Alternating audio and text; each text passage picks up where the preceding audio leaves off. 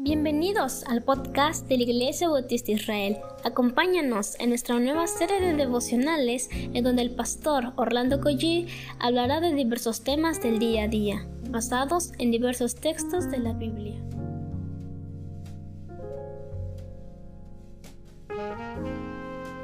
Muy buenos días queridos hermanos, damos tantas gracias a Dios porque podemos ver un nuevo día y un nuevo amanecer y esa es una bendición grande del Señor.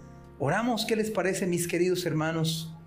Padre, gracias, te pedimos por favor tu ayuda, pedimos Señor que podamos entender tu palabra, que puedas abrir nuestra mente, Padre. Ayúdanos, Señor, a ser diligente, Padre, a poder entender las maravillas, Señor. Ayúdanos, Padre.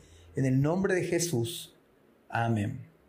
Soy el pastor Orlando Coy de la Iglesia Bautista Dios Fuerte y de la Iglesia Bautista Israel.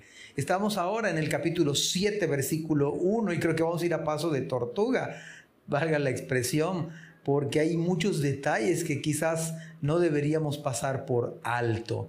Capítulo 7, versículo 1 de Isaías dice de la siguiente manera.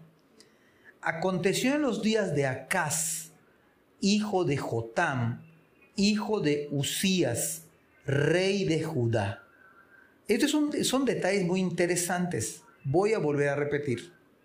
Se cree que estos fueron los años en el 737 a 735 aproximadamente. Dice que eran los días de Acaz. Su padre fue Jotam, hijo de Usías. Pero este Acaz era rey de Judá. Que Rezim, este Rezim era un rey de Siria y Peca, hijo de Remalías, rey de Israel.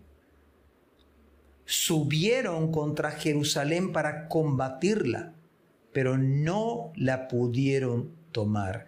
Estamos viendo aquí entonces tres reyes. Está el rey de Judá, el rey de Siria y está el rey de Israel. Dicho de otra manera, Peca era el rey del norte, Acaz era el rey del sur y Resín era un rey sirio. Ahora bien, dice la palabra del Señor que Acaz fue un rey corrupto. Ese fue el que entregó a su hijo a Moloch, o sea, lo entregó, lo quemó siendo un bebé el pequeño lo ofrendó a Moloch.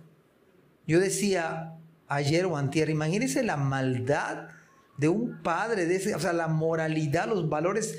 Hermanos, era horrible. El propio padre, el rey, dando a su propio hijo a Moloch. Este fue el rey, el que, uno de los peores. Él cambió el culto a Dios y empezó a adorar a Moloch.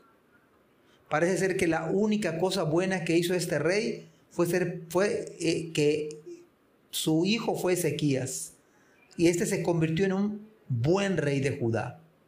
Pero este Acaz, que es el rey del sur de Judá, él era un gobernador cobarde, supersticioso, hipócrita, uno de los peores reyes que Judá llegó a tener. Yo pensaba en lo siguiente, es verdad, no ganamos el favor de Dios, no lo ganamos. Es la gracia de Dios. Claro que uno debe portarse bien, pero no es porque me porte bien Dios me va a bendecir en un sentido. Es la gracia y la misericordia de Dios. Pero déjeme decirle algo, las consecuencias de apartarse del Señor son inevitables. Son inevitables. Así que este hombre eh, había sembrado pura maldad. De tal manera que Resín, rey de Siria, y Peca, rey de Israel, hacen una alianza para atacar a Jerusalén. Aunque el ataque a Jerusalén fue un fracaso, la guerra contra Judá provocó fuertes estragos en este reino del sur.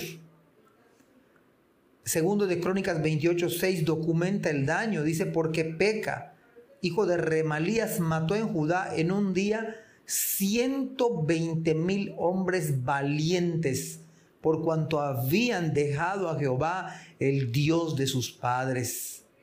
Segundo de Crónicas 28:5 dice que el ejército sirio se llevó a una gran cantidad de ellos cautivos. El rey de Israel también tomó 200 mil hombres, mujeres y niños cautivos, pero los envió de regreso a Judá por, por orden del profeta Obed. Ahora, ¿usted se acuerda de lo que Dios le había dicho a Isaías que iba a acontecer, que iba a quedar desolada y desierta, que iban a sufrir todo tipo de agravio y ni siquiera el 10% se iba a salvar. Mis amados hermanos, Dios no puede ser burlado. Todo lo que el hombre sembrare, eso también segará. Si tan solo nos diéramos cuenta que el apartarnos de Dios es la ruina y la gracia total, creo que deberíamos, debiéramos reaccionar prontamente Debiéramos darnos cuenta cuando empezamos a alejarnos de las cosas del Señor. La pregunta es, ¿ya dejó usted de leer la Biblia diario? ¿Ya dejamos de orar como lo hacíamos, solíamos hacer antes? ¿Ya dejamos de estar en nuestros cultos de la iglesia? Sí. Hoy en día la generación poscristiana está muy ocupada. La generación poscristiana no tiene tiempo para Dios tiene mucho trabajo. Es nada más y nada menos que el apartarse de Dios.